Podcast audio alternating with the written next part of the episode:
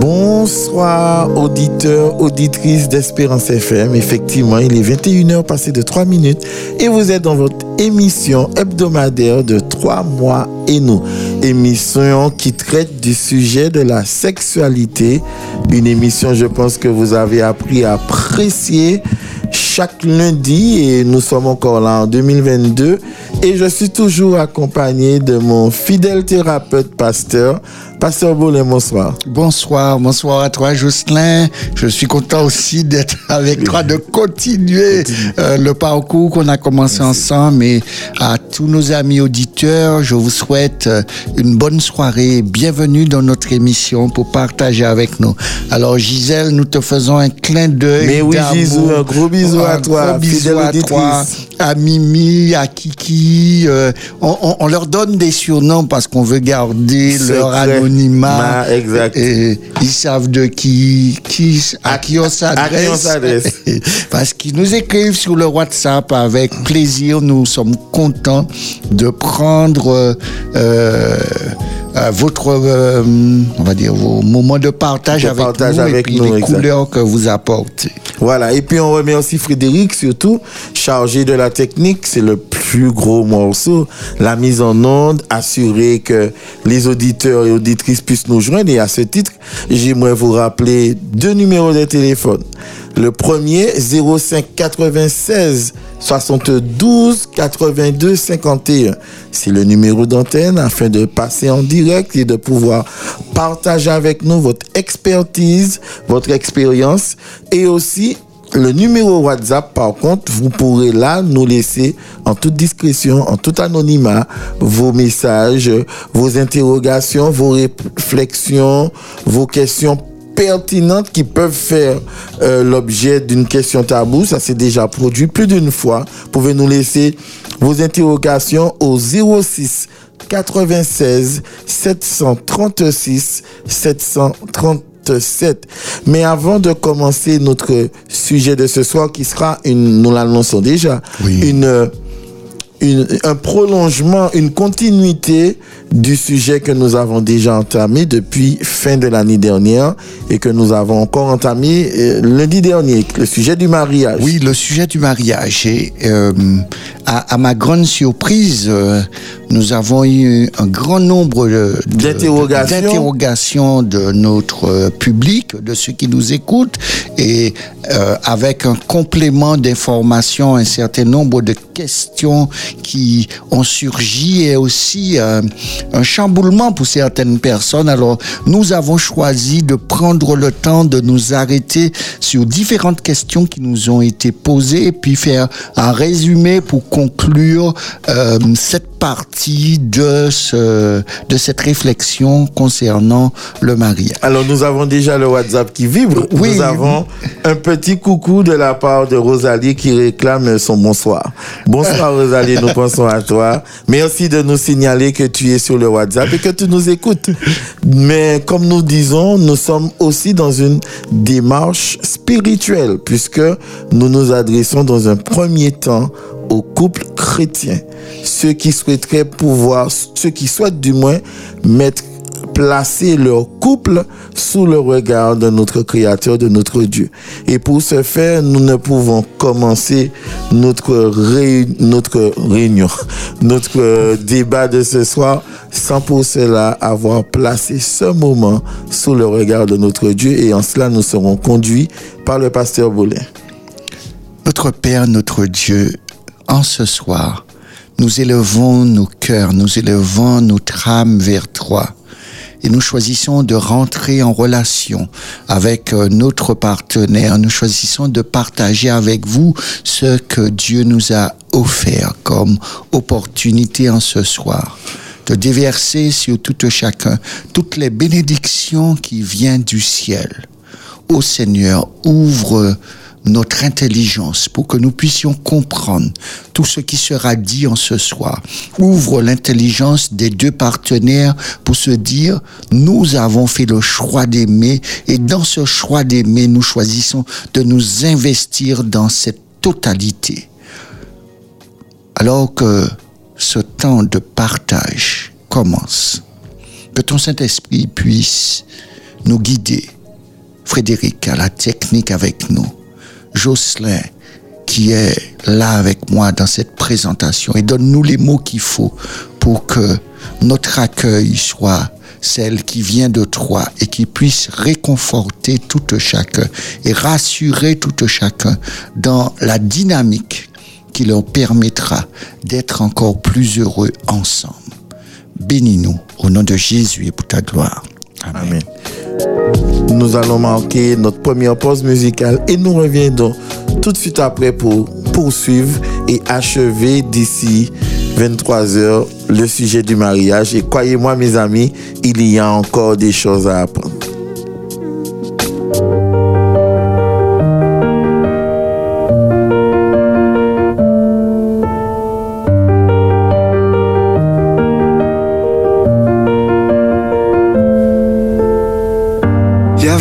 D'image, y avait pas de couleur, y avait pas d'histoire, mon âme sœur. Y avait pas les fêtes, y avait pas le cœur, aucun sourire, mon âme sœur. Tu sais, le monde ne tournait pas rond. J'avais les mots, mais pas la chanson. Tu sais, l'amour, tu sais, la passion.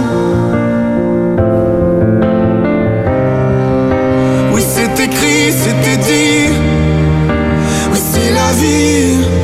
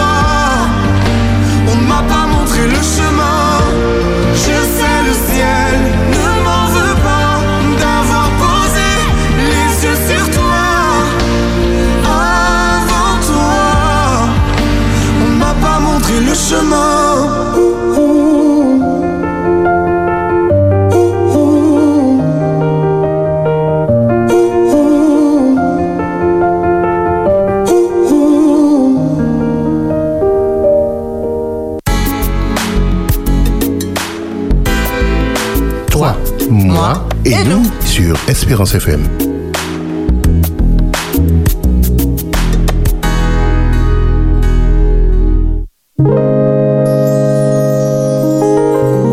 Voilà, chers amis auditeurs, auditrices, nous euh, voilà après cette belle pause musicale de Slimane accompagné, accompagné de qui? C'est la question que je pose au pasteur Boulin. C'est bien Slimane accompagné d'une charmante demoiselle. Je laisse les auditeurs me donner, m'appeler pour me donner le nom de la demoiselle qui accompagne Slimani dans ce duo ou nous envoyer ça sur le WhatsApp. On va savoir tout à l'heure. Alors, c'est parti. Nous sommes dans la thématique du mariage, mais juste avant ça, notre clin d'œil de chaque semaine. Euh, nous avons un livre la fois dernière, nous avons proposé un livre qui... Qui était du deuil. Qui était du deuil et qui a... Euh, le deuil du, du bébé. Oui, et, et le deuil de, la, de la personne vivante, mais malade. Malade et qui décède. Et qui va décéder. On sait déjà euh, qu'il a atteint le point de non-retour. Et là, en ce soir, je voudrais vous présenter un livre de Marcel Ruiffaut qui est, dont le titre parle déjà beaucoup. Tout ce que vous ne devez jamais savoir sur la sexualité de vos enfants. Alors, c'est un livre que j'ai beaucoup apprécié et que je voudrais vous proposer en ce soir. Et vous savez, comme tous les soirs, quand nous proposons un livre, nous aimons vous lire deux extraits. Alors, en ce soir, nous allons vous proposer deux extraits de, de, de cet auteur dans ce livre et je vous invite à l'apprécier. Tout ce que vous ne devriez jamais savoir sur la sexualité de vos enfants. Ce n'est pas une, une lecture pour vous amener à aller fouiner du côté de vos enfants. C'est simplement pour vous faire prendre conscience de quelque chose. Le premier extrait est tiré du sous-titre Apprendre la pudeur. Juliette, 5 ans, a un très bon développement, mais depuis la naissance de son petit frère, elle refuse toute autorité, que ce soit à la maison ou à l'école, provoquant ses parents comme son institutrice. De plus, elle se masturbe souvent et en public. Il faut ici signaler que la grand-mère de la fillette est atteinte d'un TOC. Un TOC, c'est-à-dire un trouble obsessionnel compulsif. Elle passe son temps à se laver et lave aussi sa petite fille lorsqu'elle la garde. Elle n'exige pas seulement qu'elle se lave les mains avant de passer à table, par exemple. Mais quand la gamine va aux toilettes, elle savonne ses parties génitales ne supportant pas ce qui, à ses yeux, pourrait ressembler à une souillure, dérangeant son idée de l'ordre et de la propreté. Il y a de la part de cette grand-mère une impudeur évidente, nous dit l'auteur, qui pourrait expliquer le comportement de Juliette. Puisqu'une adulte s'en occupe de la sorte, elle ne peut comprendre que son corps lui appartient et accéder à la pudeur. Il me semble pourtant que cette masturbation trouve sa source dans la relation au père. Alors qu'il était très proche de Juliette, il s'en est détourné pour s'occuper de son fils nouveau-né, recommandant sans cesse à l'aîné de faire attention au petit frère, d'être sage, de montrer qu'elle est grande. Toutes ces recommandations dont les parents abreuvent trop souvent les premiers de la fratrie. Et je vais m'arrêter là. Pour le premier extrait qui est déjà assez chargé en sens. Passons au second extrait. La sexualité précoce. À 12 ans et demi, Camille dit avoir des relations sexuelles, ce que ses parents vivent très mal, son père surtout un père souvent absent qui ne rentre à la maison que le week-end et se montre très agressif vis-à-vis de sa fille, ne supportant pas qu'elle ait déjà une vie sexuelle. Camille est blessée par cette agressivité qu'elle ne comprend pas. Son père se pose en effet en rival amoureux, risquant ainsi d'encourager malgré lui, la sexualité de Camille qui se protège par là de l'érotisation de cet homme jaloux. Depuis plus d'une vingtaine d'années, l'âge moyen de la première relation sexuelle reste étonnamment stable. Il se situe aux alentours de 17 ans pour les garçons comme pour les filles. La sexualité précoce évoque alors une maturité qui, à mes yeux, n'est souvent qu'apparente, comme c'est le cas pour Camille. Cette dernière veut se persuader qu'elle est grande et s'affirmer comme telle, mais en avouant ses relations à ses parents, elle montre qu'elle est encore une enfant, transparente, sans mystère. En général, les adolescents ne parlent pas ou que très peu de leur première relation, ce qui est un signe de vraie maturité. Mieux vaut n'en rien dire, en tout cas à ses parents, quitte à demander la pilule au planning familial ou à l'infirmière scolaire. Il me semble important de permettre aux adolescents de ne pas être obligés de raconter. Cela s'inscrit dans le cadre d'une pudeur indispensable et je m'arrêterai là. Voilà, Voilà voici, pour ces deux extraits. Voici ces deux extraits, ce livre que je vous propose qui vous invitera à avoir une réflexion plus poussée sur le rapport à l'enfant, le rapport à, à cette- ce, début de cette adolescence-là qui, qui commence et, et la découverte de, du corps de cet enfant et qui pourrait rentrer en obstacle, en opposition, déranger les parents, ne pas savoir comment se comporter, alors il n'y a pas de problème. Faisons en sorte que nous puissions rentrer dans cette dynamique de l'écoute et de l'accompagnement. Et Marcel Ruffo le fait très très bien dans ce livre. Très riche. Alors nous avons une auditrice qui nous a répondu concernant le chant. Ah, Alors c'est un magnifique duo composé de Vita et de Slimane. Voilà. Merci à cette auditrice qui a choisi de jouer avec nous ce soir. Nous sommes contents de, de sa, Réactivité. sa réactivité euh, avec nous. Alors, comme nous l'avons dit, nous rentrons dans notre sujet et qui est de reprendre un certain nombre de points avec vous pour mieux vous éclairer sur euh, les deux aspects, les deux thèmes, les deux thématiques que nous avons développées sur le mariage.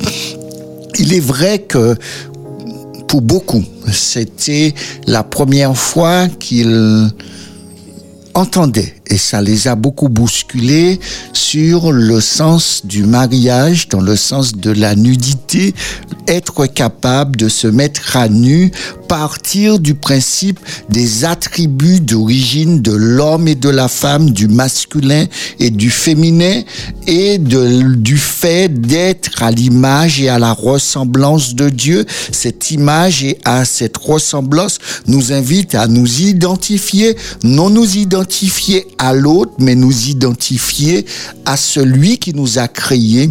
Et par là, la référence ultime du miroir n'est pas le vis-à-vis. Le vis-à-vis, c'est la relation, mais euh, l'image de la ressemblance, l'image du miroir reste en, en, en pleine possession avec le Dieu qui nous a créés. Et là, dans ce Dieu qui nous a créés, dans ce sixième jour de cette semaine, il y a un sens extraordinaire qui va naître, qui est euh, Dieu dit soyez bénis, soyez féconds, multipliez, remplissez, dominez. Dès, dès cet instant, on voit bien que Dieu va définir un cadre et ce cadre-là, nous allons par la suite lui donner un nom, mais dans ce cadre-là que Dieu est en train de définir et de, bénir, Dieu va déclarer ce cadre comme étant très bon. Alors, euh, je n'ai pas encore dit quel est le nom du cadre puisque ce, ce sera les questions que nous nous posons ce soir. Exact. Alors nous avons déjà là deux premières questions. Le mariage est-il dans la Bible? Le rituel tel que nous le connaissons est-il exprimé dans la Bible? Alors qu'est-ce que ces deux questions, ces deux réflexions-là font monter? Oui, ces deux réflexions font monter euh, un, un courant ou à la fois une, une mauvaise représentation qu'on pourrait avoir de ce que nous avons donné le mot mariage. Dans la Bible, il est parlé à l'origine de l'union euh, d'Adam et Ève et cette union nous est présentée comme une union que Dieu fait et de cette union, Dieu bénit cette union et Dieu invite à cette union d'être dans le cadre euh, de la euh, de la reproduction, de créer euh, aussi une famille. On voit bien que la notion du mariage est présent, le terme famille est présent mais aucun de ces mots n'est employé.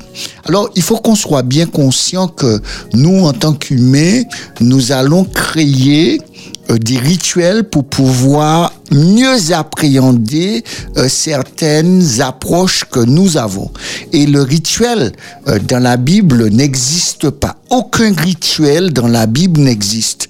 D'accord? Si nous prenons le rituel du mariage, le rituel d'un culte d'adoration, on ne trouve pas un, cahier des choses, ça va, il y aura telle chose en premier, telle autre chose, telle autre chose. Dieu arrive à laisser l'homme, l'humain, dans sa liberté, dans son intelligence, euh, de définir le, le rituel et de mettre ce qu'il veut dans le rituel. Mais tout en mettant ce qu'on veut mettre dans le rituel, tout rituel doit répondre à un certain nombre de critères qui ont été définis par Dieu. Et s'il y a un rituel qui a été défini par Dieu pour définir un mariage, c'est la notion de la bénédiction. La notion que nous recevons la bénédiction de Dieu. Alors, d'une culture à l'autre, d'un lieu à l'autre, les choses seront différentes, d'accord? La forme sera différente, mais l'acte qui définit le cadre même du mariage, l'acte de bénédiction sera toujours présent. Alors, est-ce qu'on le met au début? Est-ce qu'on le met à la fin? Est-ce qu'on le met au milieu? Aucune importance. Libre à nous de le mettre euh, à, à, au moment où on le met, dans le lieu où on veut, parce que euh, il est il est clair que nous euh, Dieu nous a aussi défini et donné aussi des lieux.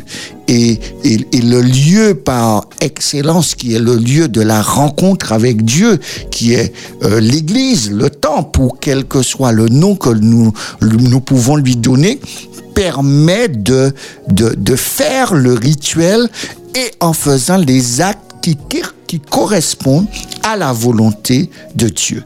Et là, nous recevons euh, un, rituel parfait puisque euh, nous avons fait l'acte que Dieu a demandé. Et lorsque nous faisons cet acte que Dieu a demandé, euh, il y a une chose qui va naître chez nous, que cela est très bon.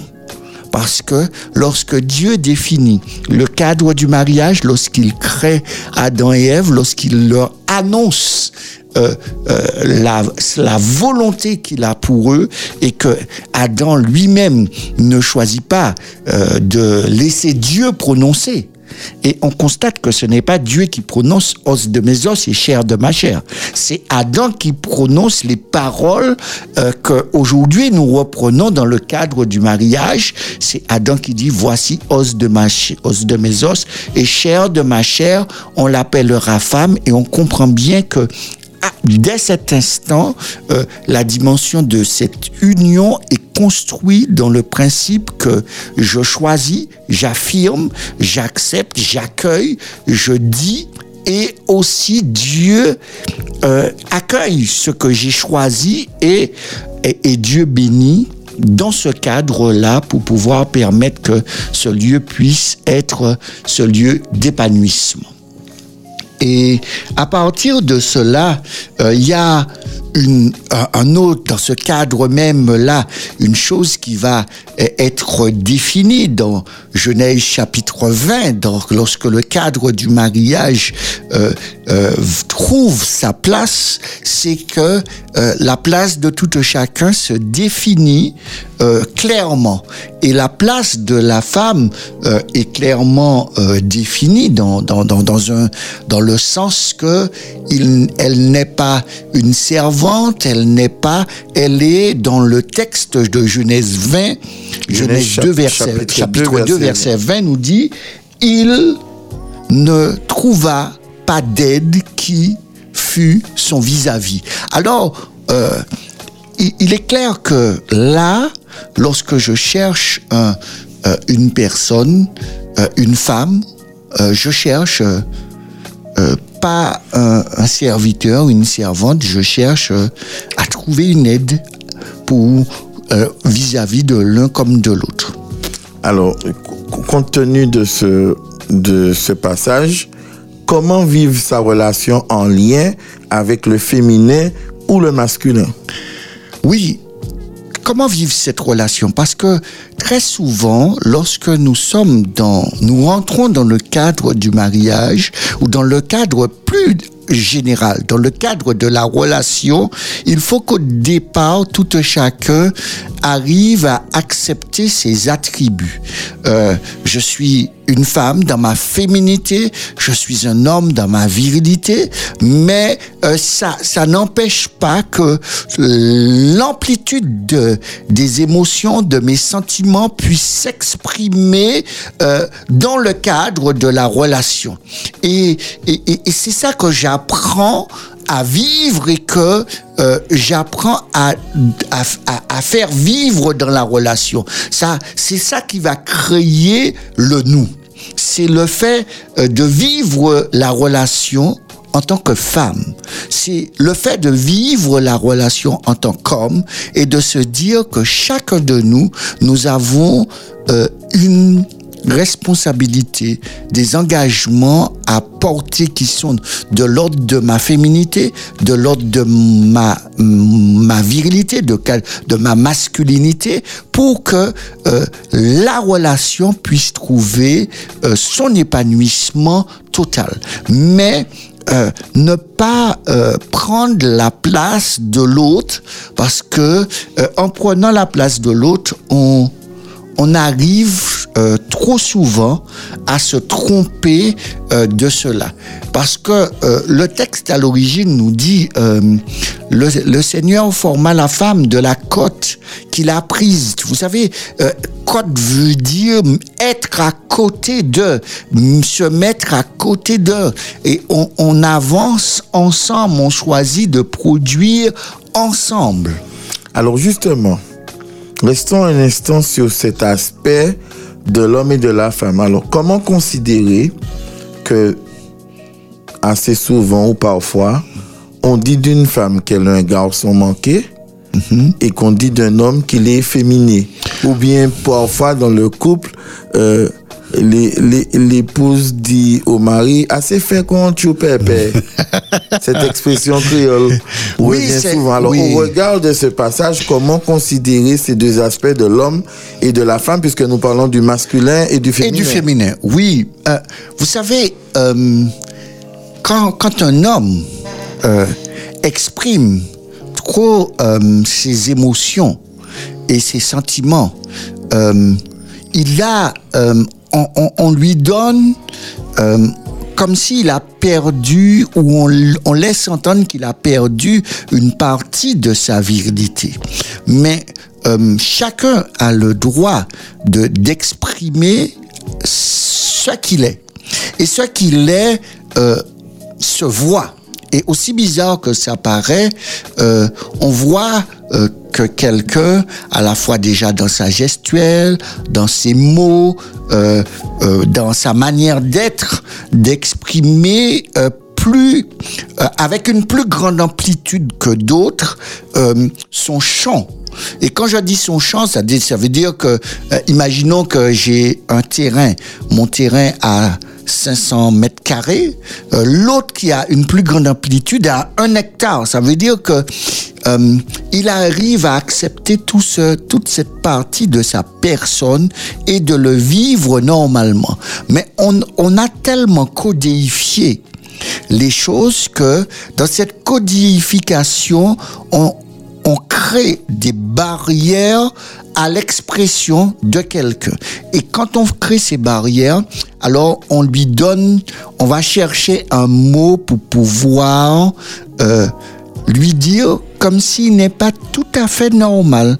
Alors on va dire qu'il est efféminé. Alors que euh, il a le droit d'exprimer euh, plus fortement euh, ses émotions que et la même chose une femme selon ce qu'on est attiré par selon ce qu'on aime alors y a, y a, ça va ça va nous demander que de notre apparence notre trait sera euh, euh, correspondra à ce que l'on aime et à ce moment on va leur donner euh, ce côté de, de, masculinité. Et comme si les enfermant dans ce cadre et eux-mêmes ils s'enferment dedans et arrivent à ne pas exprimer dans toute son amplitude euh, leurs émotions et leurs sentiments. Alors, et c'est pour cela que euh, que la, l'expression, la manière d'être de tout chacun doit être pleinement déployée pour qu'on puisse apprécier euh, la relation ensemble. Alors, dans ce cas, comment être pour son partenaire un vrai don de soi? Un don de soi, pas un don d'organe. Hein? Oui, oui, un don de soi, oui. c'est bien la question qui m'a été posée par plusieurs auditeurs. Comment, être euh, euh, ce partenaire vrai? Vous savez, euh, la, la, démarche que nous avons suivie dans le cadre du mariage, parce que j'insiste bien sur le cadre du mariage qui est pas d'abord avec l'autre. Le cadre du mariage, dans le cadre avec moi, dans le cadre avec l'autre par la suite. C'est-à-dire, j'apprends à me connaître pour pouvoir me présenter, pour pouvoir donner à l'autre le meilleur de moi. Parce que euh, lorsque je me, je fais l'acte de la relation, je fais l'acte du partage.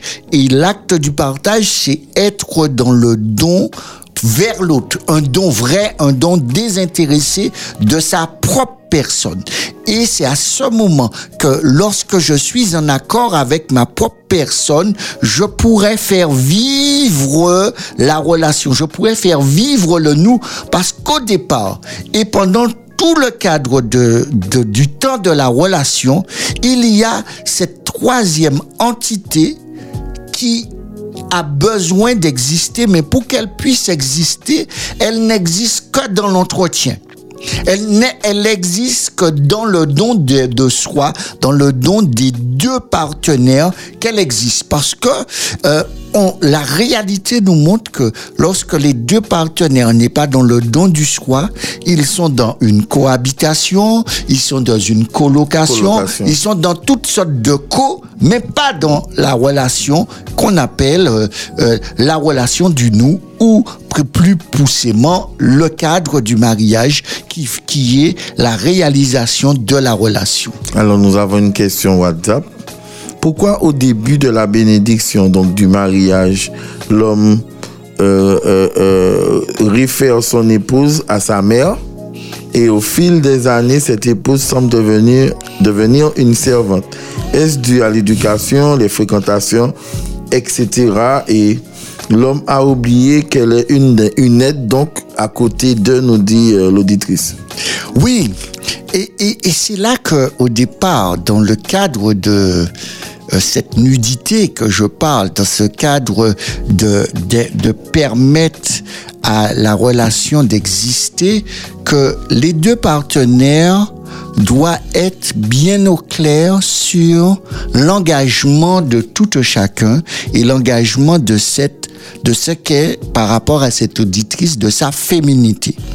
Et euh, vérifier si votre partenaire cherche une épouse, si elle cherche une femme, si elle cherche aussi euh, une, mère pour ses enfants et aussi une amante.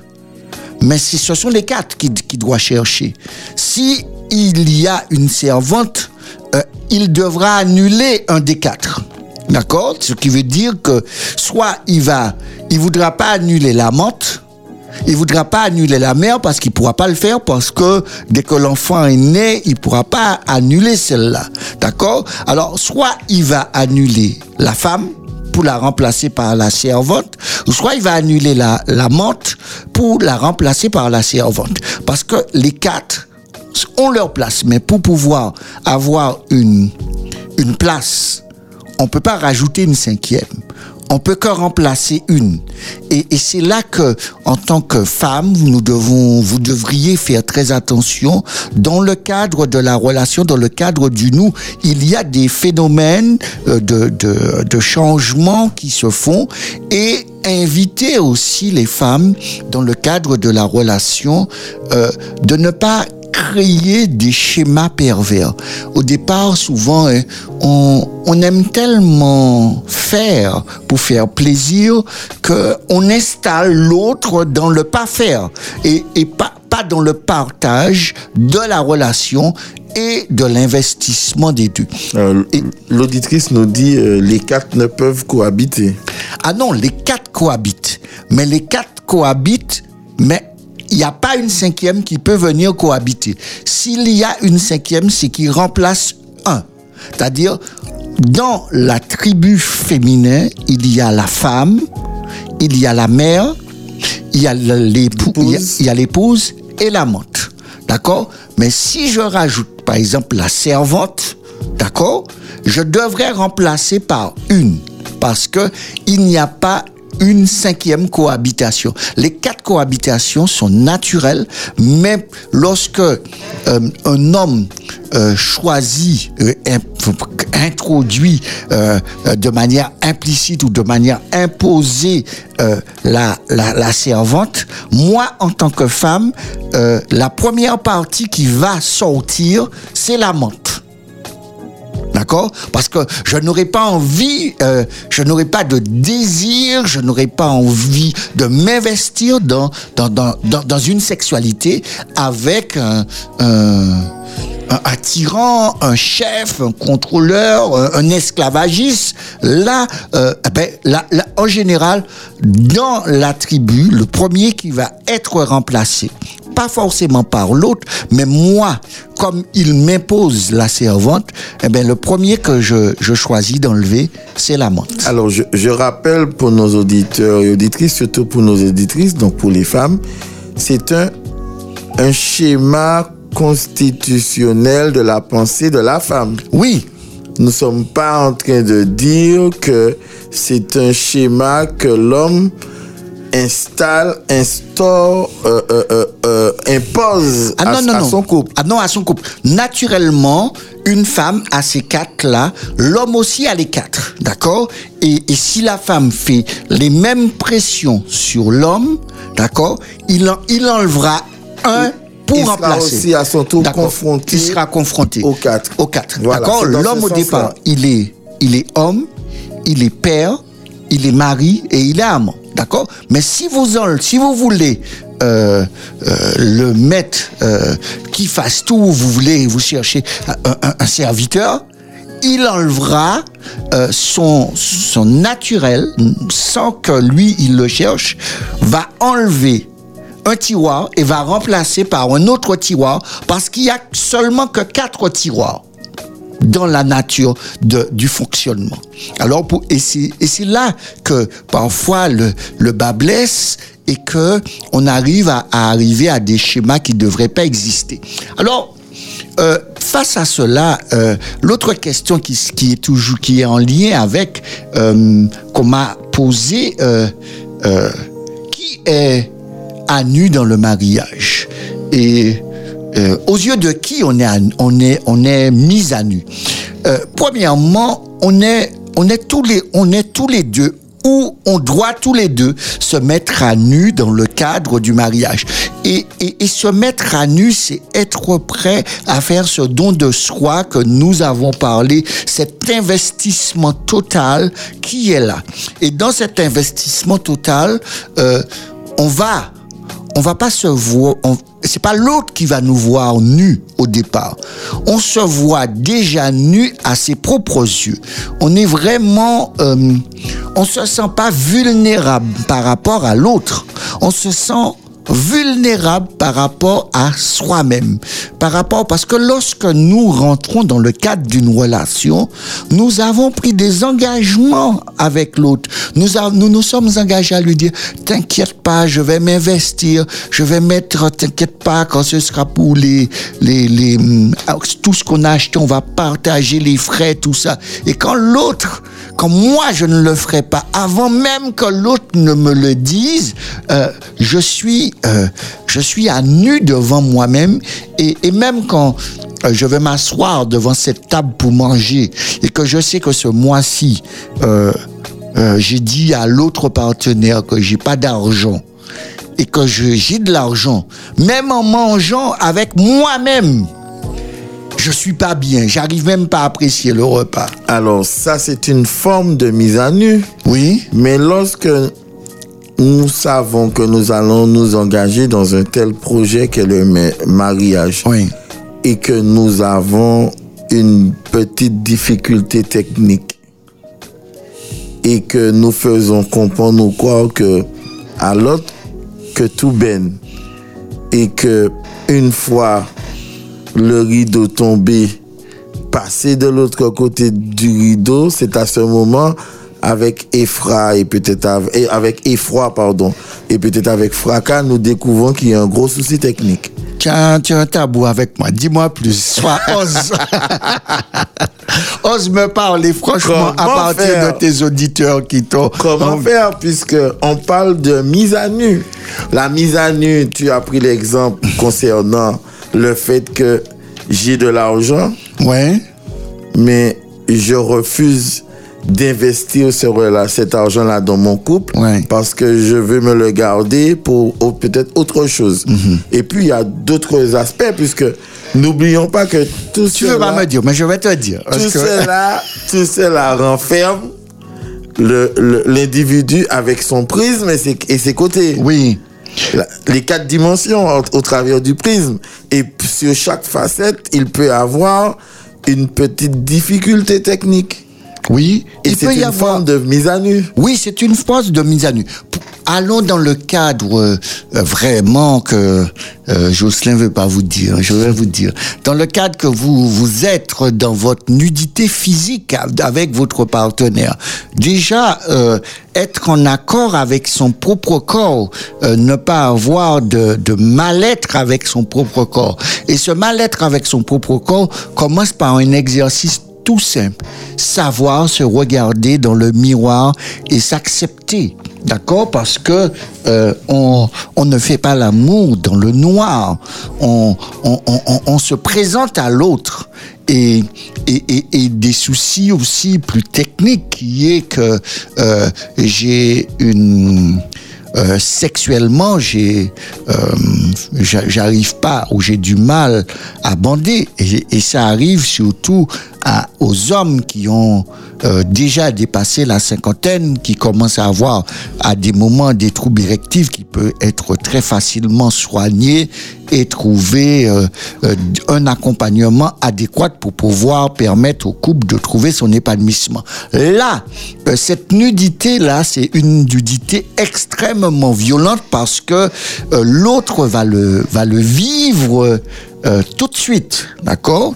Il va le voir tout de suite. Au départ, il va euh, être dans la politesse, dans la bienveillance euh, avec nous, mais à un moment, il nous invitera à, résoudre le problème. Et ce problème-là, on doit chercher très vite à le résoudre parce qu'il se résout assez facilement. Tout dépendra du, de l'investissement que je voudrais mettre sur la table. Et cet investissement-là, euh, si je le mets totalement, euh, le, le résultat est, est parfaitement très intéressant et voire extraordinaire. Mais l'apport et la manière du partenaire de, de s'approcher de la difficulté, la manière de poser le regard sur la difficulté fera aussi que ça ira plus vite ou pas? Oui, ça ira plus vite. Parce mais... que je peux passer de difficultés techniques à eunuque. Hein?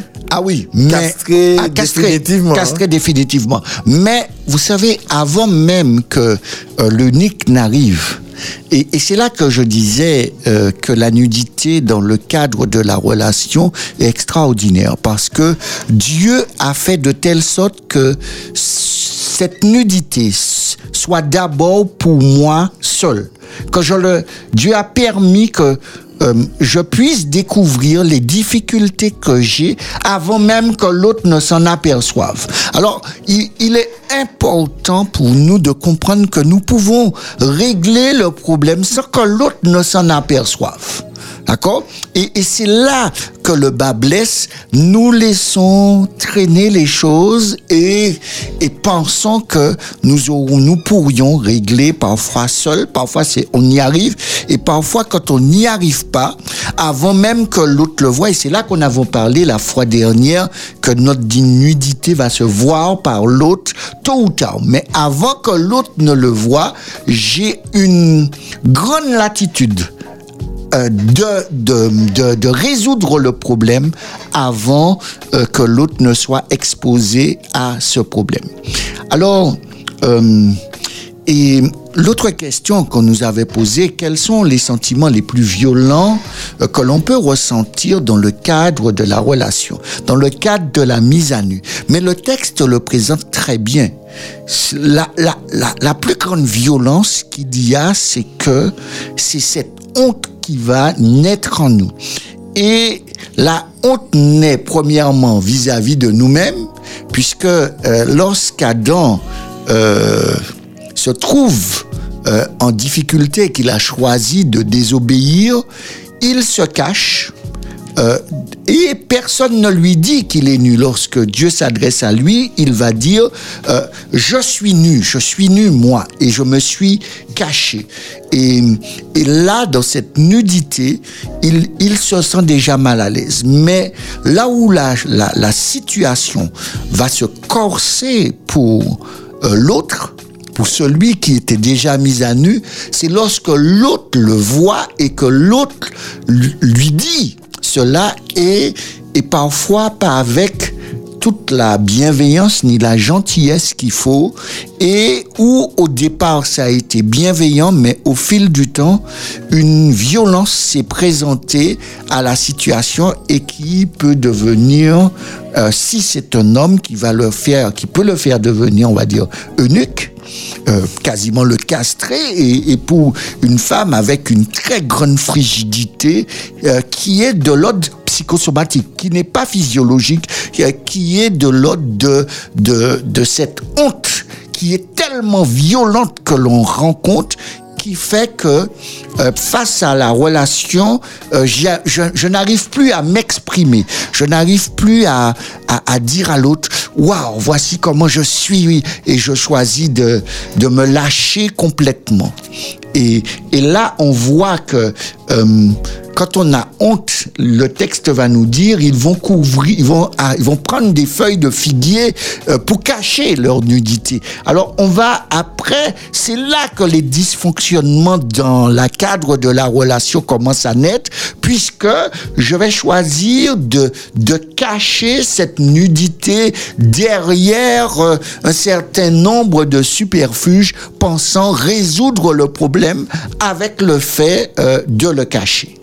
Alors, dans ce cas, pourquoi est-il si difficile d'accueillir le regard de l'autre sur sa propre nudité? Oui, pourquoi c'est difficile? Parce que euh, on est maintenant dans la, plus grande vulnérabilité qui existe. Prenons le cadre du masculin. L'homme s'épanouit dans sa virilité, dans son affirmation d'être homme, dans sa affirmation de se montrer euh, comme étant le conquérant. Et là, euh, tout ce côté conquérant, tout ce côté de cette virilité maintenant euh, est vu comme un château de cartes. Tout, tout tombe. Et, et, là, euh, euh, l'accueil du regard de l'autre va, va, va me dire à ce moment, regarde, j'appuie dessus et ça s'effondre. D'accord? Ça représente rien. C'est, nul et ça, ça n'a aucune beauté. Euh, et tu parles beaucoup, mais dans ton parler, il n'y a rien de plus. Nous allons nous arrêter pendant quelques minutes et donner à tout et chacun la possibilité d'écouter ces quelques notes de musique.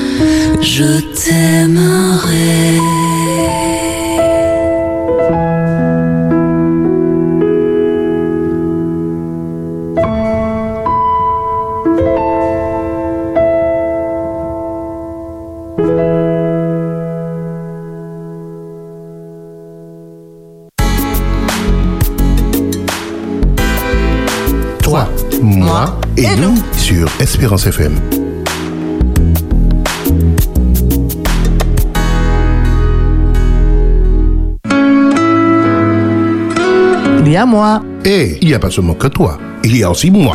Il n'y a pas seulement que toi. hein. Il y a nous. Je sais, il n'y a pas de nous sans toi. Harmonie du couple. Sexualité, Comment vivre ensemble. apprécier le temps qui passe. Et oui, il y a trois. Moi et notre nous avec Dieu. Toi, moi et nous, Une émission proposée par Arsène Bolal. le lundi de 22h à minuit sur Espérance FM. Toi, moi et, et nous. nous.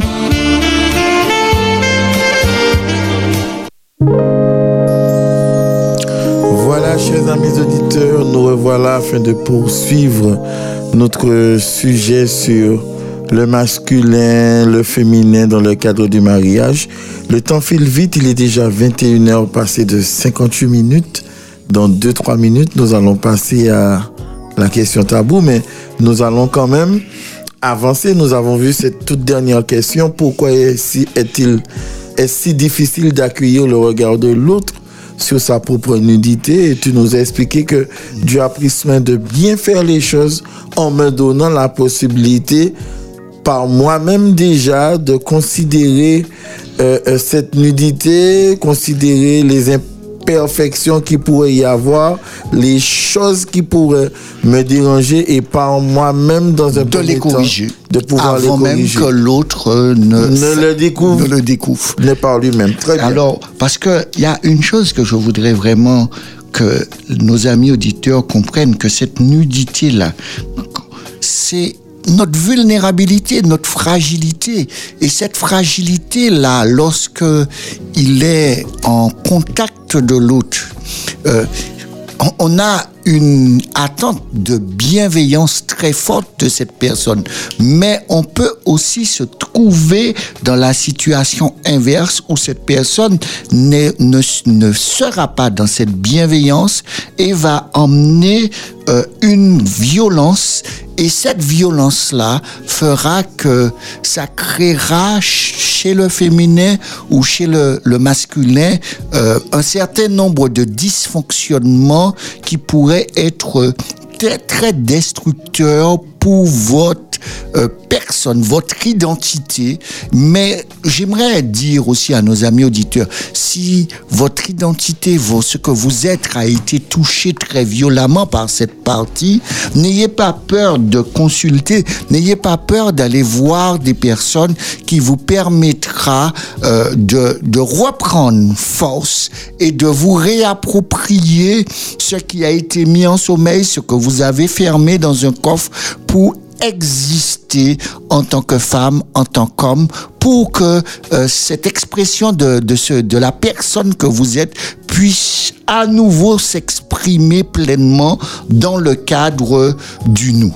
Alors voici ce que je voudrais vraiment interpeller euh, nos amis auditeurs à, faire ainsi. Parce que, euh, nous- rappelons-nous, nous avons vu le texte d'Ésaïe qui nous disait ta nudité sera découverte et ta honte sera vue. Lamentation euh, premier au verset 8 nous disait tous ceux qui t'honoraient la méprise en voyant sa nudité. Alors, ce n'est pas seulement le partenaire qui va le voir par la suite. D'autres personnes vont le voir et tu vas devenir un sujet de mépris, un sujet où tu, où, où on te traitera, euh, où tu perdras ce que tu es. D'accord? Et euh, et cette vulnérabilité, cette fragilité que tout un chacun nous avons doit être euh, pacifiée, non par l'autre, mais par nous-mêmes. Nous pouvons corriger un certain nombre de choses parce que Dieu a mis en nous cette capacité de pouvoir voir les choses, de le vivre et d'être même mal à l'aise avec, euh, de se sentir nu, pas vis-à-vis de l'autre, mais vis-à-vis de soi-même. Et très tôt, nous pouvons corriger cela. Alors, nous allons poursuivre avec cette citation. Quand un couple s'unit uniquement au niveau des corps sans unir aussi les âmes, alors l'union est trop fragile. Elle dépend trop de la qualité du corps. Tôt ou tard, cette union ne sera plus suffisante car l'homme est largement plus que son corps.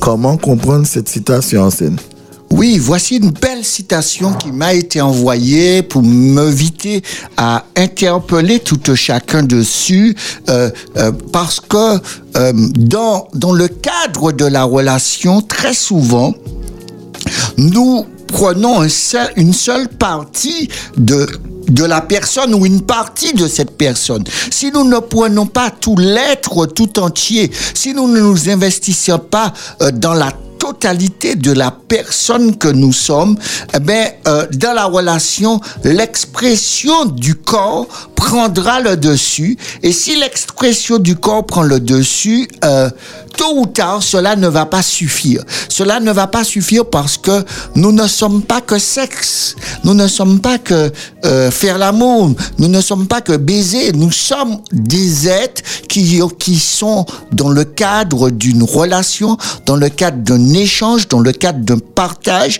dans le cadre, je choisis de faire plaisir, je choisis d'offrir à l'autre la possibilité euh, euh, d'être heureux et être heureux euh, dans le cadre, c'est moi qui lui fais, moi qui lui donne, et de manière désintéressée. Et à ce moment, lorsque ce, dés- ce désintéressement n'est pas total, eh ben, ah, on, on a, on réalise que euh, je suis pas que, comme il y a une expression que beaucoup de femmes disent, je suis pas qu'un trou. D'accord? Exact. Et, et ils sont, je suis une personne à part entière, je suis une femme, d'accord? Et c'est là que, euh, à ce moment, euh, ce- cette bombe à retardement qui est là explosera parce que, à ce moment, elle va dire, je suis femme, je suis mère, je suis épouse et je suis amante. Et, et, je ne peux pas ne pas exister en premier lieu en tant que femme. Et ça, quand? Parce que être amante, je, je suis amante parce que euh, avec toi, je choisis d'être amante. Mais euh, je peux ne pas avoir de partenaire, mais j'existe en tant que femme. Et ça, cet ordre de priorité-là, euh, quand je vois que tu m'as ramené à simplement un un trou euh, où je ne suis même plus cette femme euh, et que où tu m'as ramené simplement en tant que mère euh, en tant que porteuse de tes enfants. Non, je ne suis pas seulement que ça. Même en étant mère, je suis aussi femme. Et je demeurerai toujours femme. Ou je demeurerai toujours homme. Et à ce moment-là, cette citation-là euh, va, rappeler, va venir heurter, euh, euh, pas la relation, va venir me heurter moi pour me dire que la relation que tu as, c'est pas une relation, c'est c'est un un mirage que tu veux rester dedans, que tu as construit ou que tu es dans dans une utopie constante d'une relation et, et tu, tu veux euh, vivre quelque chose qui n'existe pas ou qui n'a jamais existé. Et quand tu fais cette étape-là, par contre, elle peut exister parce que tu tiens compte de la réalité. Parfait. Tout cela est assez chargé pour ce soir. Oui, tout ça est, oui, c'est assez chargé parce que euh, je, l'objectif était de d'apaiser euh, les deux semaines de. Est-ce que l'effet escompté sera là? Est-ce que l'effet escompté sera là? Mais en, en, en ce soir, pour clôturer euh, cette partie que nous faisons ce soir, c'est vraiment pour dire à tout un chacun le cadre du mariage et le cadre de, avant tout, que personne ne me dit le bien ou le mal que je fais. Personne ne me dit mon comportement. Moi, avec moi, me dit déjà mon comportement, est-ce qu'il est correct? Et, et, et ça, euh, c'est c'est la chose pour moi la plus extraordinaire qui puisse exister dans le cadre de la relation. La relation, elle est parfaite avec moi.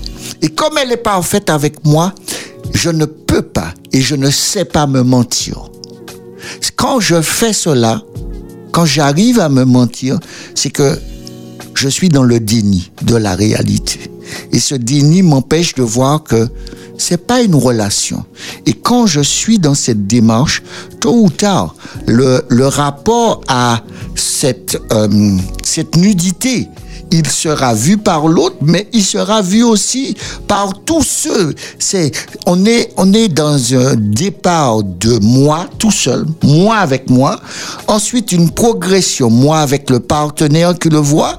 Et ensuite, dans une autre progression qui deviendra, on pourrait dire, un scandale public, puisque tous ceux qui sont autour de moi vont aussi le découvrir. Mais voici ce que nous allons dire en ce soir, mais nous allons quand même à nouveau nous arrêter pour écouter quelques notes de musique encore, et après cela, nous aurons la question tabou, et après quoi, nous reviendrons une dernière fois pour faire la conclusion Donc, sur... Nous rappelons tout de même à nos amis auditeurs qu'ils pourront toujours nous communiquer leurs réflexions soit en nous appelant euh, au numéro live en direct et partage avec nous 05 96 72 82 51 ou le numéro WhatsApp comme le font déjà les habitués 06 96 736 737. de l'ennui. On se retrouve seul. On est dix à défendre les vivants par des morts, mais cloués par leurs cendres au poteau durement. On se retrouve seul.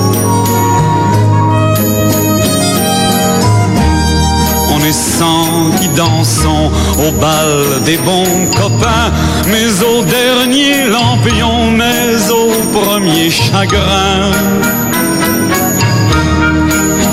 On se retrouve seul. On est mille contre mille à se croire les plus forts, mais alors imbécile, où ça fait deux mille morts.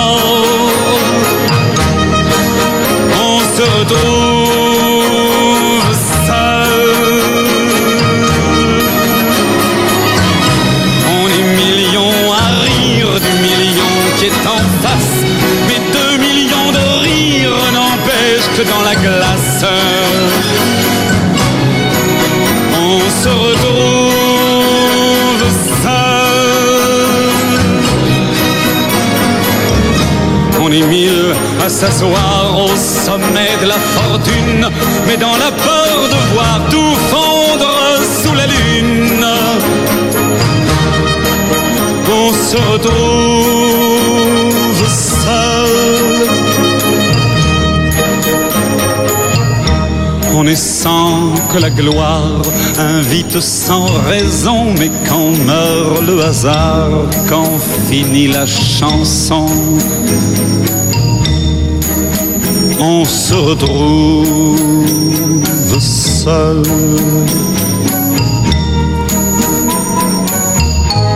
On est dix à dans le lit de la puissance, mais devant ces armées qui s'enterrent en silence, on se retrouve seul.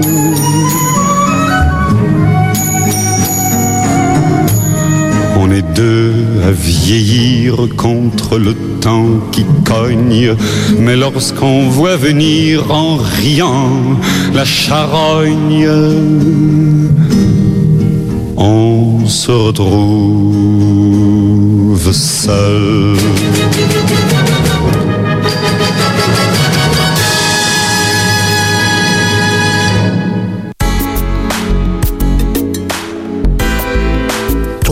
Moi et, nous sur Espérance FM.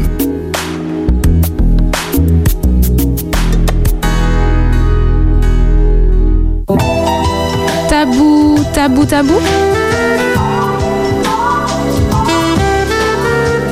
La question tabou. La question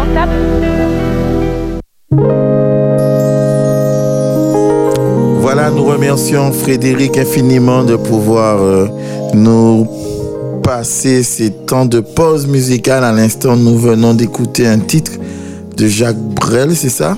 Oui, Jacques Brel. Jacques ouais. Brel et les paroles. Seul.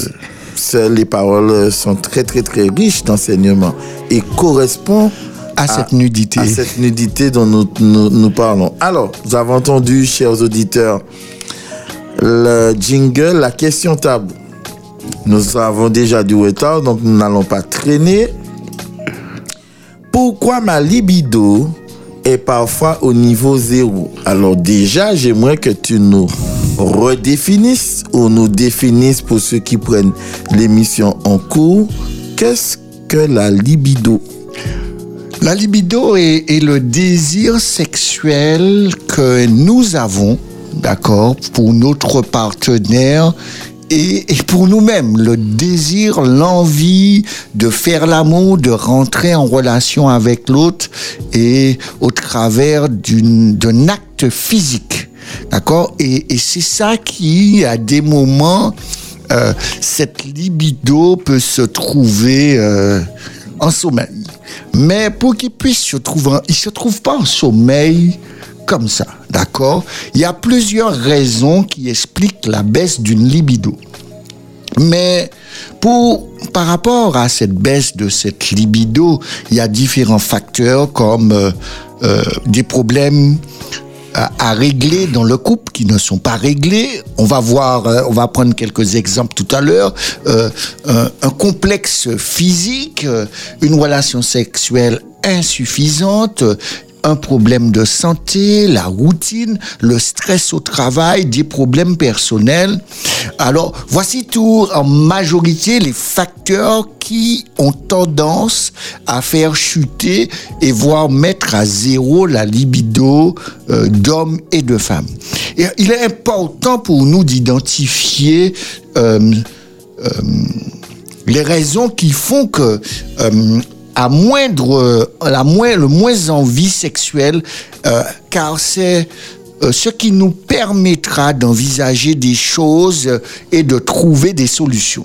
Premièrement, essayons de voir un exemple, les problèmes à régler dans le couple. Si dans le couple, nous avons des problèmes euh, euh, de, de, de relations, le problème de dialoguer, ou que lorsque nous dialoguons, cela se termine systématiquement par une dispute. Après une dispute euh, euh, récurrente, répétitive, on n'a pas, euh, ça fait chuter euh, euh, notre notre envie, on n'a pas du tout envie. Ou si nous prenons la dimension physique, vous savez, on s'est marié, on faisait du 38 et entre-temps, on s'est un peu laissé aller, on est monté à 46 euh, et on a, ou à 42, même, même, même en montant, on était à 40 ou à 38, on est monté à 40 et on se voit grosse on se voit gros, on, regarde sa poitrine ou on regarde son corps. Il y a, il y a certains aspects qui, que nous trouvons disgracieux qui créent un complexe et de ce complexe-là, on a du mal à se présenter l'autre. Et quand on a du mal à se présenter, eh ben là, euh, notre libido peut, peut baisser. Ou des relations sexuelles satisfaisantes. Je suis avec quelqu'un qui est un éjaculateur précoce. Il y a et ça ça met euh, euh, comme une anesthésie à mon envie parce que je sais que ça va pas durer. Au bout de deux minutes ce sera déjà fini. Ça peut être un obstacle les problèmes de santé. Vous savez on est en bonne santé. On a on a la santé mais on n'est pas en bonne santé. Du jour au lendemain euh, on peut se retrouver avec une maladie euh, qui euh, devient pour nous très handicapant pour notre sexualité, où la routine, euh, on fait toujours la même chose et à un moment on en a marre de cette routine, on sait déjà le début et la fin, c'est tellement euh, ritualisé à la fois dans le jour, à la fois dans ce qu'on fait, dans les pauses, dans la manière de dire les mêmes mots, c'est toujours un classique qui, qui devient euh, routinier et ça nous donne plus envie. Ou dans le cadre du travail qui crée de plus en plus de stress, qui sont aussi des facteurs aggravants et que nous rentrons avec euh, ce stress tellement élevé à la maison que euh, la seule chose qu'on a envie, c'est de dormir. Et, tous ces facteurs-là euh, ne permettent pas d'envisager et ne nous donnent pas, fait que notre désir euh, diminue. Alors cela se manifeste par euh, un- un- une envie, un désir, euh, pas de désir, pas une envie, mais pas, du tout de désir. Mais néanmoins, il n'existe pas euh, de norme ni de niveau de désir sexuel. Ça, c'est pas vrai, ça n'existe pas. Il est il nous faut aussi envisager que un comportement de, personnes qui, se masturbent, d'accord, n'est pas un témoin euh, euh, indirect euh, euh, qui peut donner une fiabilité de dire que c'est par rapport au fait qu'il se masturbe qui fait que sa libido euh, avec l'autre est en baisse. Ce n'est pas prouvé non plus parce que ça montre plus le contraire lorsque nous le faisons. D'accord? Alors, il est donc important de définir si on prend le manque de libido par les raisons qui pourraient et, et rappeler cela. Alors, par rapport au niveau du désir, euh, du ou de, euh, euh, de, de la partenaire par rapport à une période de la vie, parce que à certaines périodes de la vie, euh, certaines situations peuvent se présenter et faire euh, euh, chuter de manière très brutale ma libido, comme la perte de, d'un être cher pendant une période peut être une peut faire euh, que ma libido euh, soit en berne pendant cette période par rapport à un ou une autre partenaire que lorsque j'ai changé, une relation s'est arrêtée, j'ai choisi de recommencer une nouvelle relation, mais malgré cette nouvelle relation n'étant pas guérie de l'ancienne, euh, ne permet pas que ma libido reprenne son, son rythme normal. Alors nous avons deux questions qui nous arrivent juste sur le, le WhatsApp. La première, est-ce que la ménopause réduit la libido? Et la seconde, qu'appelle-t-on un éjaculateur précoce?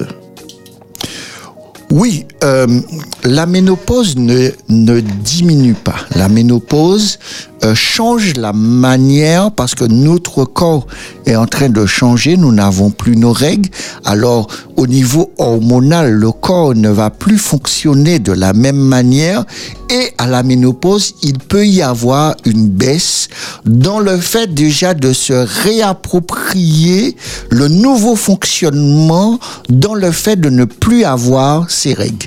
Et à partir de cela, il y a vraiment un travail que euh, les deux partenaires et le partenaire doivent faire avec nous et nous-mêmes en se réappropriant euh, son corps qui a changé.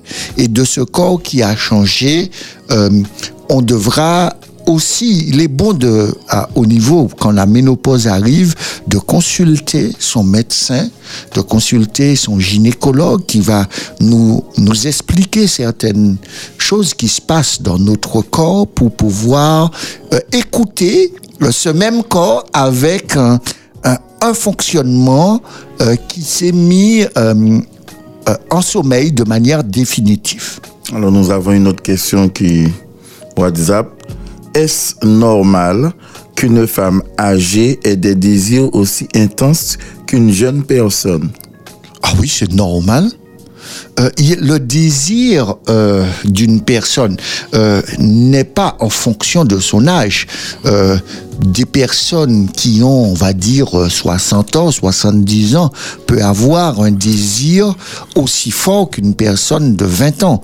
Ça veut dire que d'autres personnes, ils ont dès, dès l'âge de 20 ans, 25 ans, faire l'amour une fois par semaine, une fois par mois, voire une fois l'année, leur suffit largement. Et une autre personne a besoin de faire l'amour tous les jours. C'est la rythmique d'une personne à l'autre qui montre bien que nous sommes tous différents et que nous devons prioritairement, dans le cadre aussi de la relation, en parler très tôt avec son partenaire pour que son partenaire soit conscient de cela. Et je, réponds à ça avec l'intervention que je fais maintenant. On, on précisera que si c'est une marque du désir sexuel, il y a trois aspects à tenir compte. Le, la, l'aspect primaire. Alors, euh, depuis toujours, je n'ai pas un fort désir, j'ai toujours une libido très très basse. Sur une échelle de 1 à 10, j'ai toujours été à 1, quelles que soient les relations que j'ai été, ou même avec, en écoutant mon corps, euh, euh, depuis toujours, j'ai toujours été ainsi. Euh, de manière secondaire, après une période difficile, ma libido a baissé, où euh, généralisé, euh, qui est la troisième possibilité, mes pensées, mes fantasmes, mes désirs, que, que ça soit euh, quand j'étais seul ou avec une autre personne, ça, ça a toujours euh, été euh, explosif dans tous les sens. Alors, il faut qu'on soit bien conscient que euh, le désir de quelqu'un n'est pas lié à son âge, mais est lié à la personne et cette personne peut avoir un désir très faible, alors qu'une autre personne peut avoir un désir euh, très fort euh, et qui est lié à son être naturel euh, pour cela. Alors, j'invite à nos amis auditeurs, ne soyez pas gênés, quel que soit votre âge, d'avoir un désir correspond à votre personne, à ce que vous êtes réellement. Alors, une distinction est importante pour moi qui doivent être faite. Euh, le manque de désir sexuel spontané, d'accord? Ce manque de désir sexuel spontané, c'est l'envie d'initier un acte sexuel. Vous savez, il y a, vous aurez, quel que soit l'âge, il y a des personnes qui sont naturellement euh, qui, qui qui, qui, stimule l'autre, qui, qui crée les conditions pour cela, ou le désir sexuel euh, réactionnel. C'est-à-dire, euh, vous pourrez avoir un partenaire et ce partenaire est, va suivre, va être euh, ce suiveur. Si vous le stimulez, d'accord, il va répondre aux stimuli de, de votre désir. Mais il ne sera pas euh, celui ou celle qui sera euh, le metteur en scène. Il est très bon acteur, mais il n'est pas metteur en scène. Alors, c'est pour cela que faut pas euh, raccourcir la baisse d'une libido de, de, de personnes par rapport au fait qu'il y a des personnes que, euh, je, je le dis ainsi, qui sont des metteurs en scène. Le metteur en scène est celui qui a écrit la pièce, qui, euh, qui va dire tu fais ça, tu fais ça, voici comment je veux que tu, que tu joues la scène, que tu dises avec le ton. Ça, c'est le metteur en scène. Et il y a l'acteur, lui, cet acteur, il est très très bon mais il a besoin qu'on lui donne les consignes. Il ne les crée pas. Alors, et, c'est là que dans cette complémentarité de, des deux partenaires, euh, l'explosion du désir, du plaisir peut être là, puisque chacun a compris son rôle dans le nous. D'accord? Et ne pas chercher systématiquement euh, euh, de manière euh, on va dire, autoritaire à chercher que l'autre devienne metteur en scène parce qu'il n'est pas de nature metteur en scène. Et c'est là que quand on fait pas attention, on peut euh, créer un certain nombre de frustrations qui fera que cette crispation du, du metteur en scène qu'il était va avoir une chute brutale de sa libido pour avoir une libido en berne. Alors, que vous ayez 20 ans, que vous ayez 60 ans, 70 ans, vous êtes tout à fait normal et prenez le temps d'apprécier la relation dans laquelle vous êtes. Et si votre partenaire trouve euh, cette même dynamique et vous stimulez votre partenaire pour arriver à cette dynamique, vous êtes normal. Donc cela nous permet de, de considérer le fait que nous avons été créés à l'image de Dieu. Oui, cela nous permet de nous considérer à l'image, mais aussi unique. Et, et, et, et être unique va faire que euh, lorsque je serai avec l'autre, je vais euh, me présenter à l'autre dans le fait d'être unique et l'autre va découvrir qui je suis dans ce nous extraordinaire qu'il y a. Donc le don de soi me fait devenir l'exclusivité de l'autre. de l'autre, de l'exclusivité et de lui offrir cette exclusivité et, et de voir. Et c'est pour ça que euh, la dimension, parce que de la comparaison, il est clair aussi que euh, on constate que, que la majorité des personnes n'ont pas rencontré un seul partenaire avant d'avoir une relation stable, ils en ont eu plusieurs. Mais s'ils ont compris que euh, la dimension du fait d'être unique à chaque moment qu'il y a eu un nous, maintenant nous sommes dans ce nous-là, et ce nous-là est unique. Alors, je l'apprécie pleinement. Et, et la dimension de la comparaison n'a pas sa place puisque on est dans une chose unique. Euh, et là, euh, c'est un prototype. Et du coup, on ne peut pas avoir pareil ailleurs. Ah, pareil ailleurs. Et, et, et ça, je, je prends le temps euh, de l'apprécier par rapport à ça. Mais j'aimerais quand même donner quelques chiffres par rapport à, à cette baisse de libido pour qu'on puisse être euh, rassuré. Alors, euh, les statistiques nous disent, les dernières grandes enquêtes sur la sexualité des Français disent ceci. 2% des hommes et 7% des femmes disent avoir ressenti souvent un manque de désir au cours des 12 derniers mois qui se sont écoulés. Et il rajoute aussi, il était euh, 20% des hommes et 29% des femmes à avoir euh, éprouvé euh, ce manque de libido parfois. D'accord? Alors, c'est quelque chose qui arrive quand même, on va dire, à 30% moyenne de la population euh, à un moment dans notre vie. euh, on, on, on a euh, une baisse de libido et cette baisse de libido, si nous savons euh, voir euh, que nous analysons la personne que nous sommes, l'histoire de notre vie, le temps dans lequel on est, euh, euh, qu'est-ce que l'on vit aujourd'hui, ou les stress, le stress qui nous vient dessus, ou les problèmes de santé, va nous montrer euh, que ce que nous sommes en train de vivre correspond à une réalité de vie et nous allons soigner non pas seulement la libido, mais nous allons soigner toutes les carences de la relation pour que cette libido euh, se retrouve non pas de manière artificielle au travers de médicaments par exemple, mais qu'il puisse se retrouver au travers de la guérison de la relation que j'ai avec moi-même et avec l'autre. Alors, toujours dans ce, dans ce même échange du don de soi et du rapport avec l'autre, est-ce normal ou intrusif de m'intéresser la libido de mon ou de ma partenaire Non, ce n'est pas, ce n'est pas anormal. C'est bien de s'intéresser à la libido de, de son partenaire. Et quand on s'intéresse à, à cette libido ou à, ou à la relation plutôt, euh, il y a des choses que je vais observer, que je vais, et en les observant, avoir euh, comment euh, euh, appréhender ces choses. On a notre partenaire qui arrive très triste, par exemple, de sa journée de travail, ou son partenaire, où il arrive très en colère, très agacé, d'accord?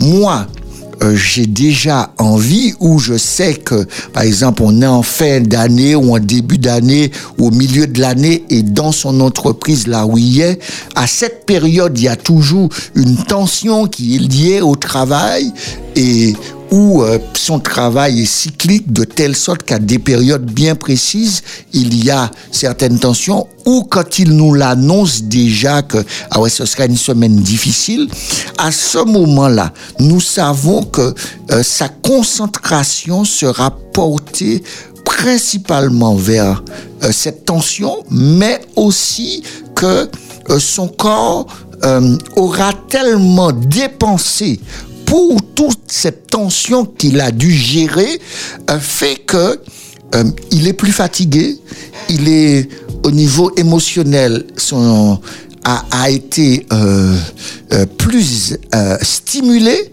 Et à ce moment tout son être a pris un coup. Et, quand son être a pris un coup, je suis celui qui peut lui faire un don.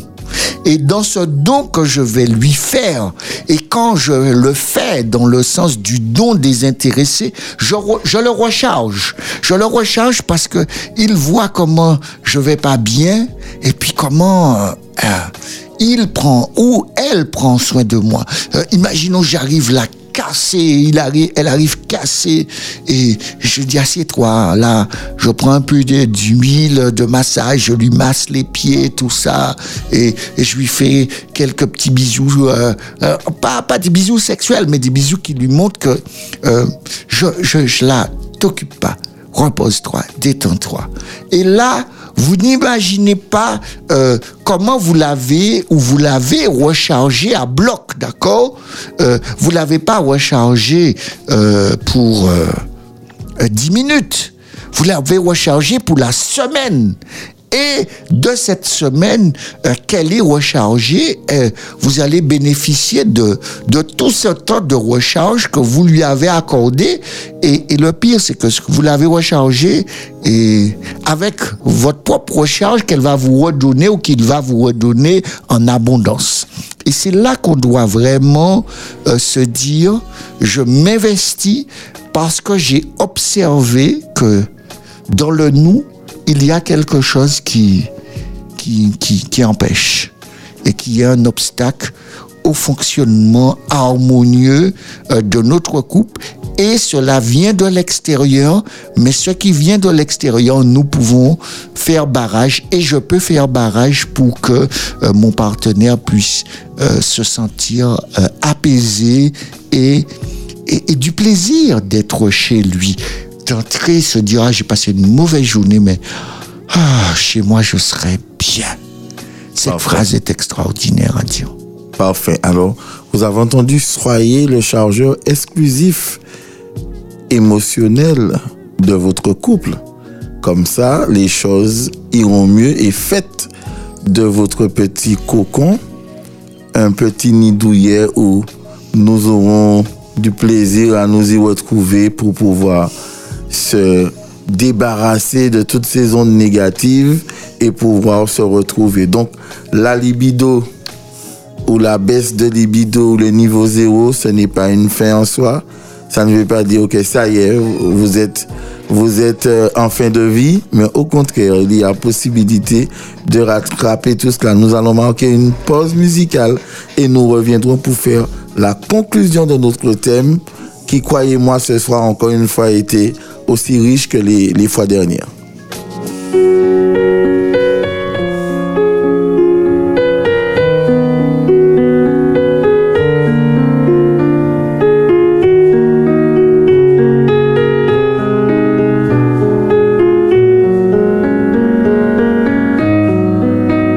Je te mentirais si je te disais que j'y ai pas pensé. Si je te disais que j'ai pas voulu retenir le nom de sa rue. Si je te disais mon amour que j'ai rien senti, rien entendu de ces non-dits. Qu'à ces silences, j'ai pas souri. Je te mentirais, mentirais. Vite, je tombe. Est-ce que tu me regarderas?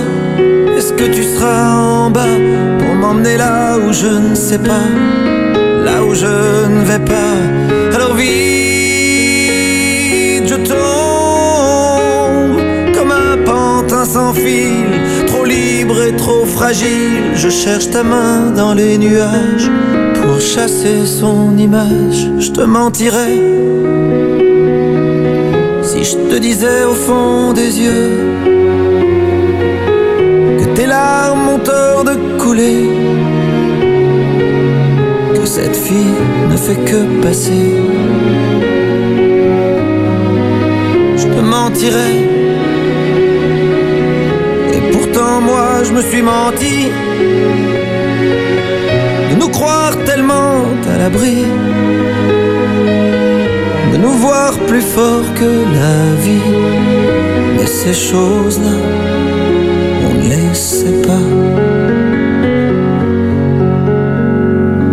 Vite, je tombe. Est-ce que tu seras en bas?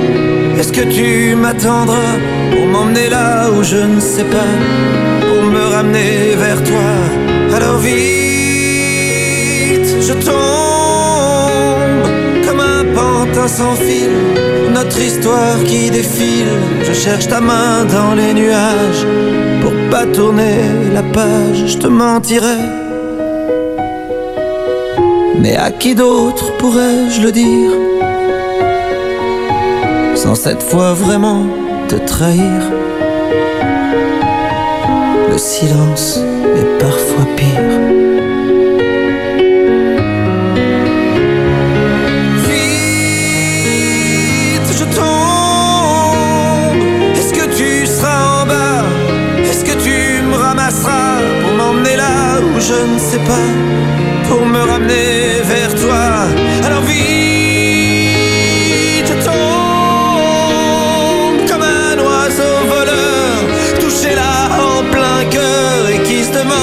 encore pourquoi Il est passé par là?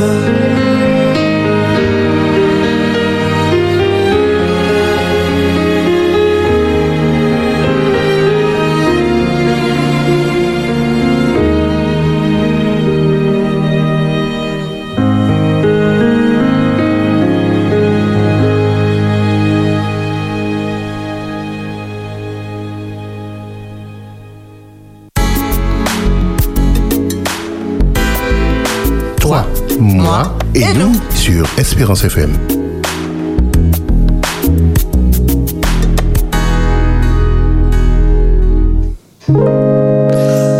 Voilà, chers amis auditeurs, auditrices d'Espérance FM, vous venez d'entendre à l'instant un excellent titre de Patrick Bruel, Vivre.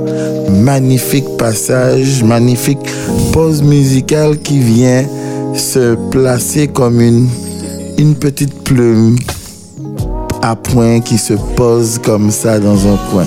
Voilà, nous arrivons à la fin de notre émission, notamment de notre thème sur le mariage, le masculin, le féminin, comment je dois pouvoir me considérer pleinement et entièrement dans ma, ma- masculinité, c'est ça? Oui. Et ma féminité. Donc je n'ai pas à rougir de cela. Je suis un homme avec les attributs que le Seigneur m'a donnés. Je suis une femme avec les attributs que le Seigneur m'a donnés.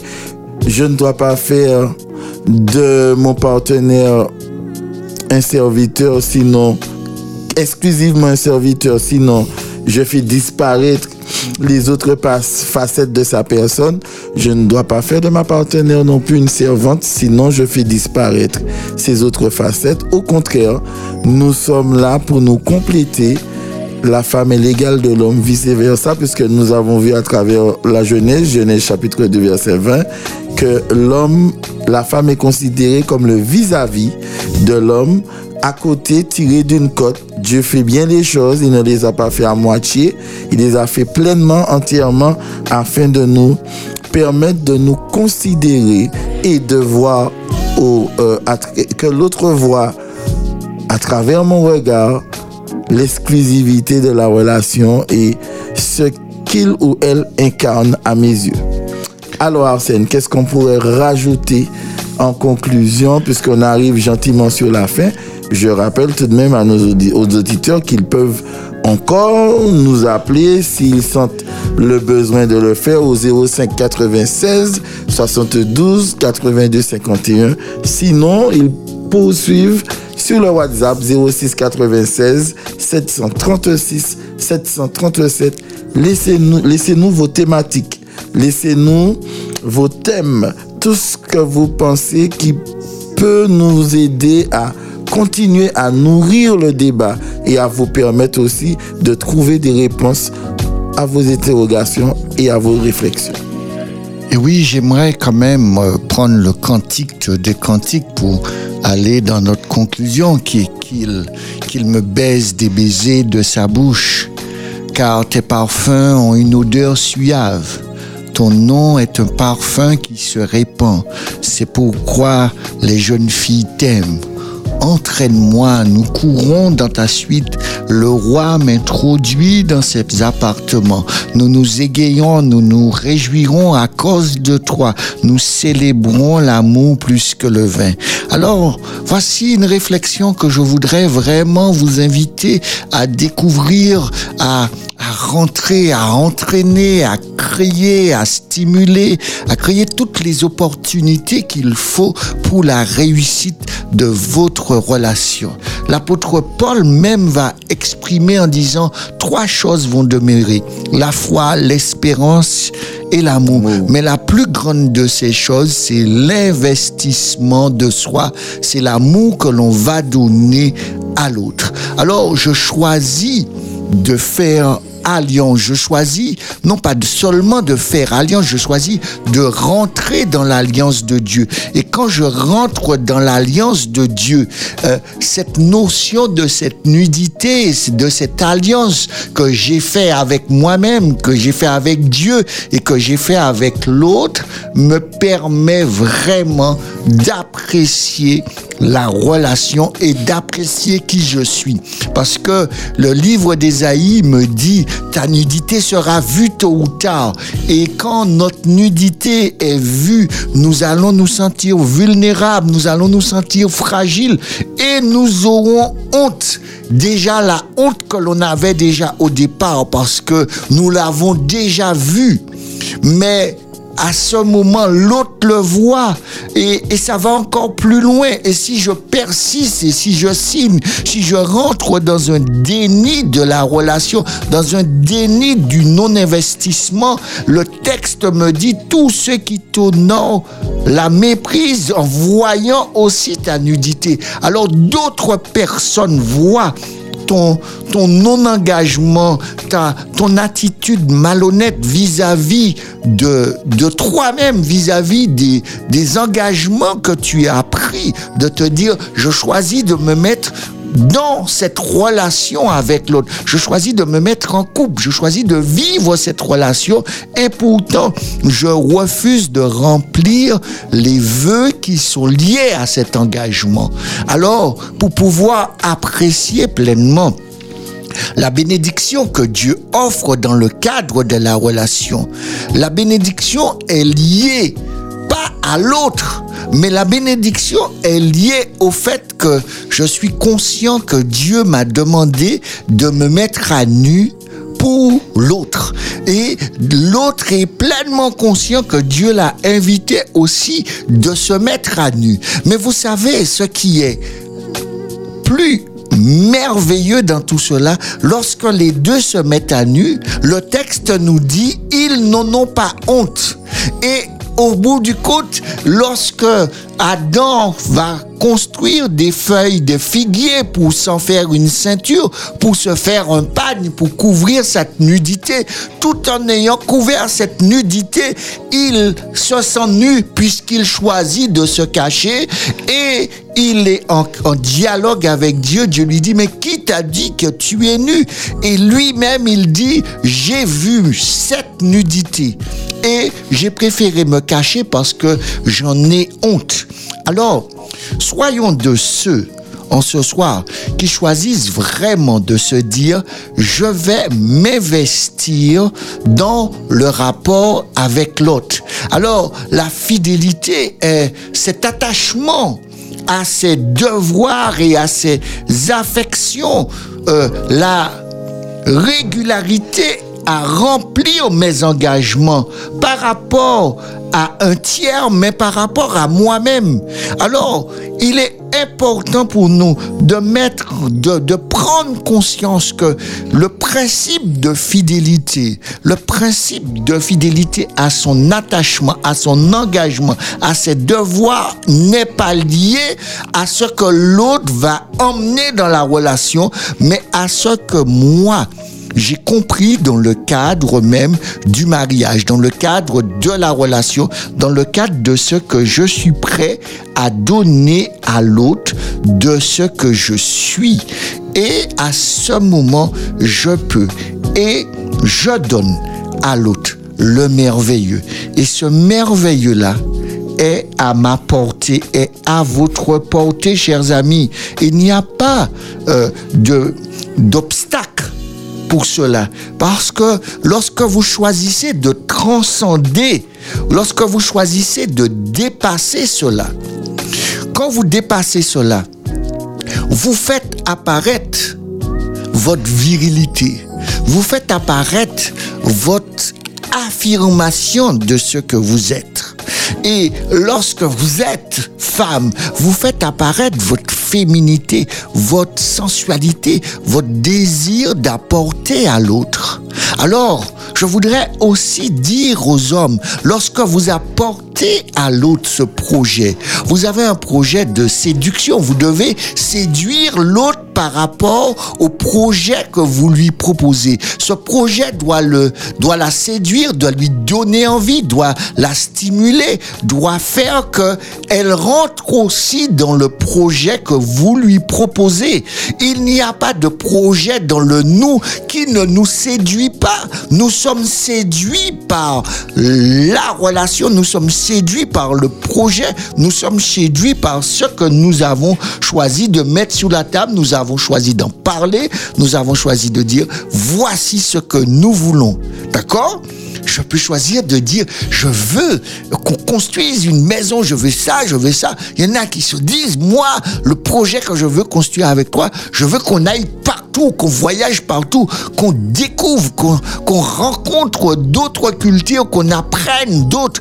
Et, et qu'on aussi il y a d'autres projets tout en étant ayant ces projets associés. Je veux qu'on ait une belle sexualité, je veux qu'on prenne notre pied, qu'on ait du plaisir ensemble, que la la sexualité devienne le summum de cette rencontre extraordinaire, à la fois dans le dialogue, à la fois dans le regard, à la fois dans le toucher, mais aussi euh, dans cette pénétration de l'un et de l'autre qui sera euh, l'apothéose de cette relation, de l'investissement que nous avons mis dans le cadre de notre mariage et voir que cette bénédiction que j'ai choisi de demander à Dieu me rend heureux.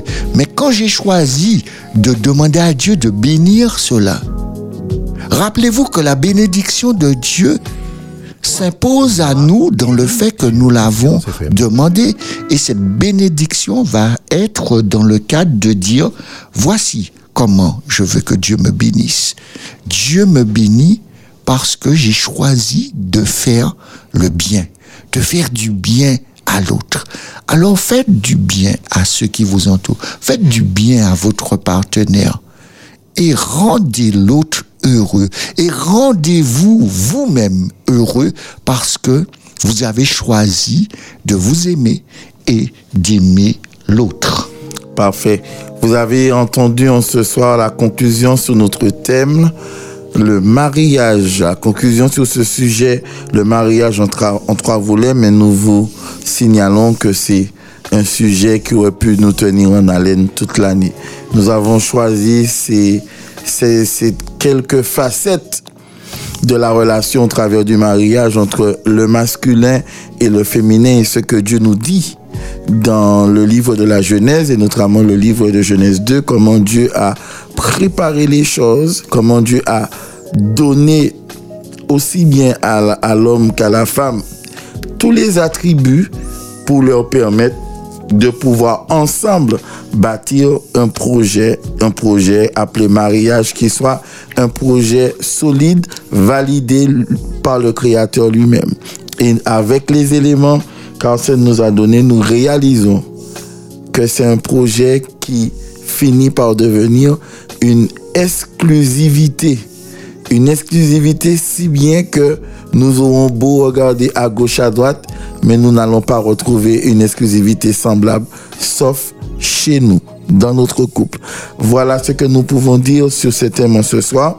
Je vous rappelle que vous pouvez nous laisser sur le WhatsApp 06 96 736 737 en mentionnant le nom de l'émission 3 mois et nous pouvez laisser les interrogations, les réflexions, des thématiques, des thèmes qui vous tiennent à cœur afin que nous puissions les interpréter ou les utiliser pour en faire soit un sujet tabou, soit un thème qui vous permettra vous-même de, répondre à toutes vos interrogations et permettre à d'autres aussi de pouvoir, de pouvoir le, le faire. Alors, nous, avant de nous séparer, nous voulons quand même vous préparer et vous tenir en haleine pendant une semaine concernant le thème de la semaine prochaine. Alors, la semaine prochaine, lundi Oui. prochain, Lundi prochain, j'ai choisi d'aborder un grand thème avec vous que nous allons quand même peut-être faire en deux ou trois volets.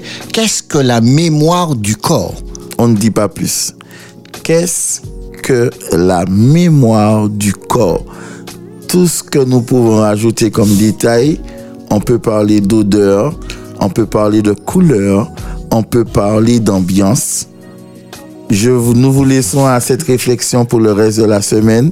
Préparez déjà vos interrogations, préparez-vous tout court. Et lundi prochain, Dieu voulant, nous reviendrons afin de débattre de cette thématique. Nous vous remercions de, de nous rester fidèles sur les 91.6 de la bande FM sur Espérance FM.